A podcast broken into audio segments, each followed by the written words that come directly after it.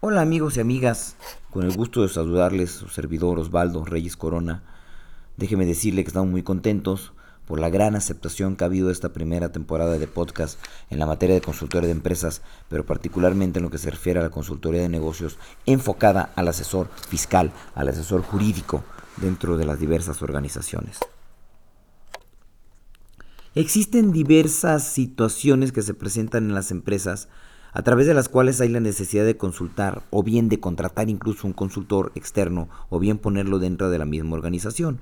En algunos casos puede ser que no estén alcanzando los objetivos que se han planteado, en otro puede ser que quieran resolver problemas muy particulares de región, de la penetración de un producto, tal vez de la falta de rendimiento de un sector de la empresa. En otras puede ser que hayan agotado ya su creatividad. En otras más puede ser que hayan llegado a un límite y que no tengan cómo llegar a más avances dentro de la organización. Y en otras tantas puede ser que tengan un gran producto en el mercado, tal vez una gran idea de negocio, tal vez un gran servicio por prestar, pero no saben cómo desarrollarlo. En fin, pueden ser 5, 10, 20 opciones distintas que pueden generar el hecho de que una empresa una organización parta de una idea principal para determinar el por qué se va a llevar adelante la contratación de un consultor externo o bien la contratación de un consultor interno. Creo yo, y es un punto muy importante, que a raíz de todo esto debemos de descubrir cuáles son realmente los fines y propósitos que tenemos para determinar tener un consultor externo al lado de nosotros, o bien cuáles son los fines y propósitos que requerimos internamente para seguir y tener dentro de la organización un consultor de forma personal 24 horas, mi coaching, mi coaching privado, aquel coaching que puedo llamar a mi oficina y platicar un minuto, una hora o todo un día sobre los proyectos de negocios que se tienen o se necesitan llevar a buen término.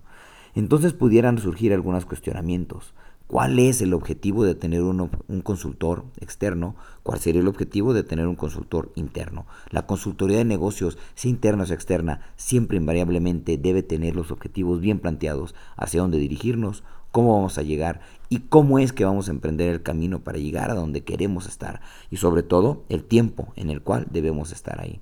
Para mí es muy importante estar con usted en contacto a través de estos podcasts. Quiero recordarle nuestras redes sociales en el Facebook, Osvaldo Reyes Corona con W, en el tema de la web, puede ser en altaplaneacionfiscal.com, en apf.mx, donde con gusto estaremos para servirle.